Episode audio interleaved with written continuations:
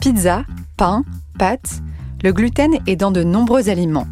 Et si ce mot dérivé du latin signifie colle ou glu, avec Laetitia Knopik, on essaye de comprendre l'impact du gluten chez les sportifs et les sportives et pourquoi certains s'en séparent.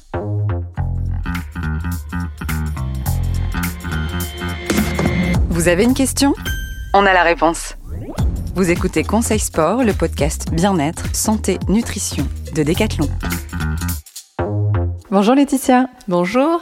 Comment vas-tu? Ça va très bien. Merci de me recevoir une nouvelle fois dans ton cabinet. C'est toujours un plaisir. À Arras, dans le nord de la France. Aujourd'hui, on parle de gluten. Alors, euh, bon, c'est un mot qu'on a beaucoup entendu parler, mais on ne sait pas trop, trop euh, toujours ce que ça veut dire. Donc, on va commencer par savoir qu'est-ce que le gluten et à quoi ça sert? C'est une protéine. Le, gluten est une protéine que l'on retrouve essentiellement bah, dans le blé, et on le sait. Euh, quand on va euh, dans un magasin, la plupart des aliments sont très enrichis en blé. Il y a toujours du blé un peu partout. Mais il y en, a aussi du gluten dans le sec, dans l'avoine, dans l'orge. Euh, on peut retrouver aussi euh, cette petite molécule. Je pense qu'on s'en rend compte qu'il y en a partout quand on ne peut plus en manger en fait. C'est ça. Quand on commence à faire la lecture des étiquettes, on s'aperçoit par exemple que même dans la charcuterie, on peut retrouver du, blé et donc du gluten euh, parce que finalement en fait euh, ça donne une espèce de, liant pour certaines recettes mais c'est surtout présent pour l'élasticité et, euh, la texture de la pâte notamment mm. la pâte à pain, le fait que ce soit croustillant, c'est grâce aussi au gluten. Donc, et c'est pour ça que les produits sans gluten, j'ai envie de dire, ils ont une texture plus qui sèche. Voilà. En bouche, c'est pas, on est plutôt dans une brioche un petit peu fade, si j'ose le dire, par rapport à voilà quand on a l'habitude en tout cas tout à fait quand on, mm. quand on en consomme depuis toujours quoi.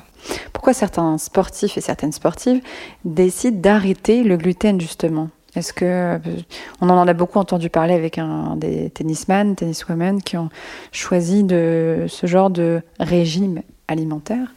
Alors en fait, ça, déclenche ce qu'on appelle des intolérances. Il y a une réponse immunitaire qui va être euh, présente à cause d'une inflammation. Donc euh, quand je mange du gluten et que je suis intolérant au gluten, je vais avoir une inflammation et tout de suite je vais avoir euh, mon système immunitaire qui va se mettre en route, ce qui va entraîner finalement une perte de ce qu'on appelle les villosités intestinales. C'est des espèces de petites branches qui sont à l'intérieur de, de l'intestin. Vous voyez pas, mais elle fait des petits gestes avec ses doigts. Tout à fait.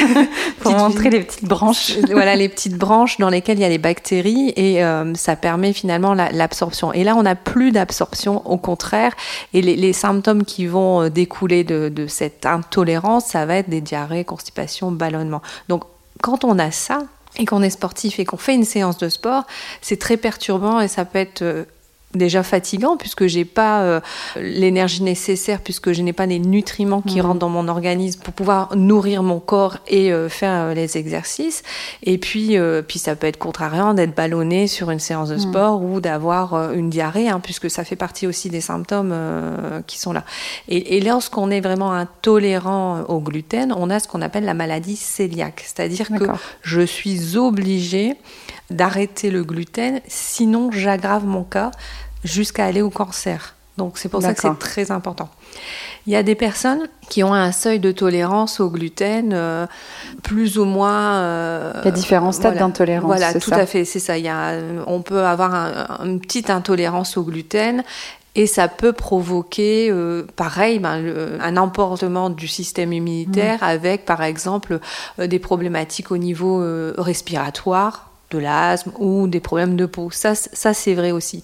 Et puis il y a un amalgame avec euh, le fameux syndrome du côlon irritable où là, on n'est pas intolérant au gluten, mais on est intolérant au fructane. Donc c'est euh, un sucre qui existe dans le blé et euh, qui vient euh, stimuler de manière inappropriée les bactéries de mon, de mon système microbien.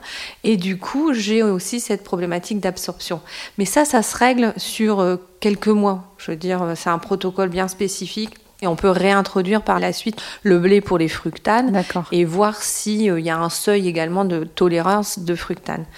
Il y a eu un effet de mode, en effet, par rapport au fait de manger sans gluten chez les sportifs, parce que les personnes atteintes de maladie cœliaque, comme elles étaient fatiguées et lorsqu'elles ont mis en place un régime sans gluten, elles ont retrouvé finalement leur efficacité hmm. et leur, euh, leur, énergie. voilà, leur énergie, leur tonicité. Donc forcément, on s'est dit, ah bah c'est génial, je vais faire euh, un régime sans gluten. Le problème, c'est que quand on aime les pâtes, quand on est euh, cœliaque, c'est compliqué.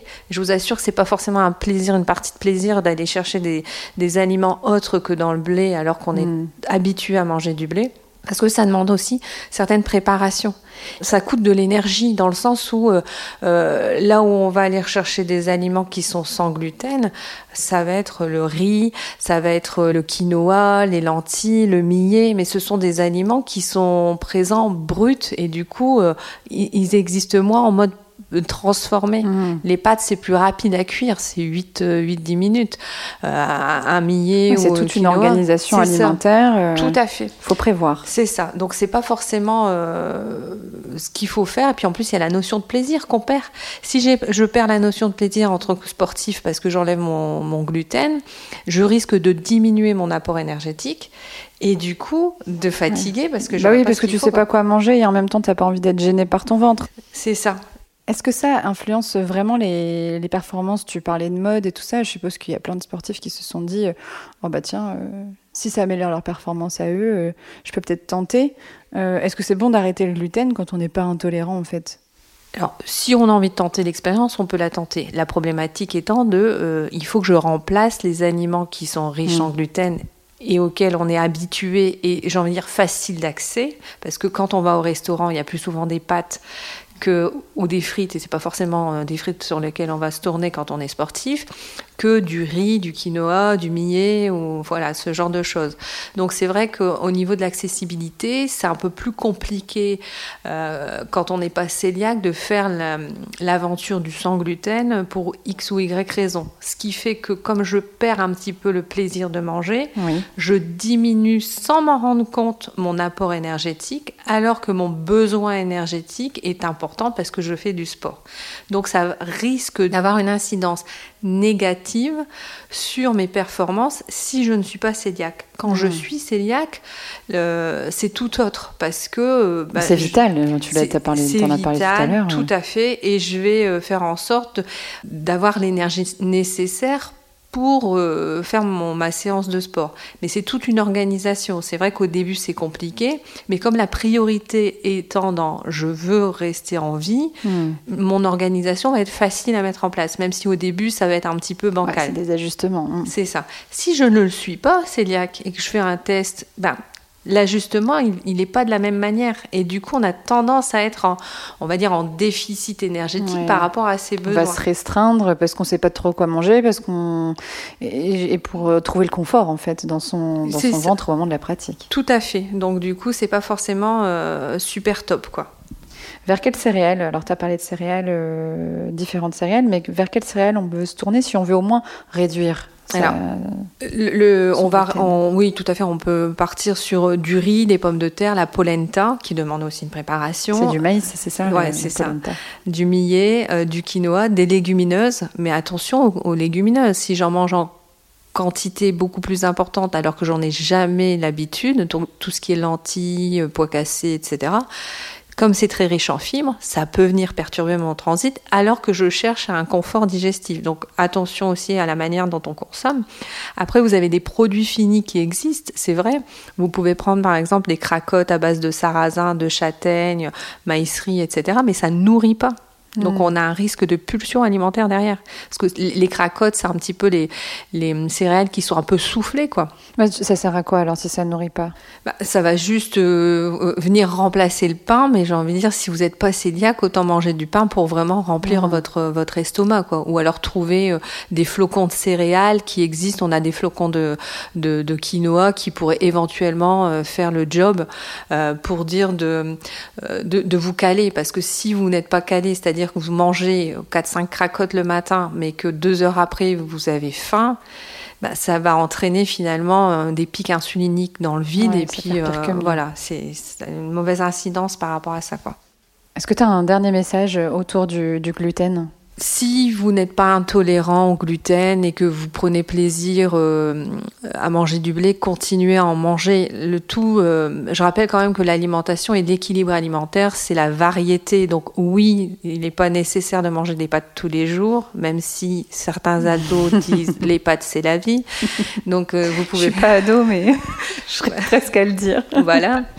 Après, c'est vrai que quand on a des intolérances, et, si vous avez une problématique euh, digestive, c'est de réfléchir finalement à qu'est-ce qui cause cette, euh, cette problématique digestive hmm. au lieu de tout de suite se dire bah, cause mon, mon, inconfort mon inconfort au lieu de tout de suite me dire bah, je vais me mettre au régime sans gluten parce que c'est c'est beaucoup d'efforts beaucoup d'énergie hmm. beaucoup de enfin voilà de bon, se faire accompagner c'est toujours la en fait se faire diagnostiquer tout simplement c'est la première chose pour pouvoir être sûr de partir dans la bonne direction tout à fait il y a des marqueurs c'est jamais hein. anodin hein, de hmm. changer ses habitudes alimentaires tout à fait, une prise de sang déjà, euh, et puis après vous allez voir un gastro qui va vous faire forcément des examens complémentaires pour valider ou pas, en tous les cas, euh, la maladie cœliaque, valider ou pas le syndrome du côlon irritable. Hmm. Parce que c'est pareil, le protocole du syndrome euh, du côlon irritable, et même s'il est court dans une vie, hein, c'est quelques mois, ça reste quand même quelque chose d'embêtant. quoi.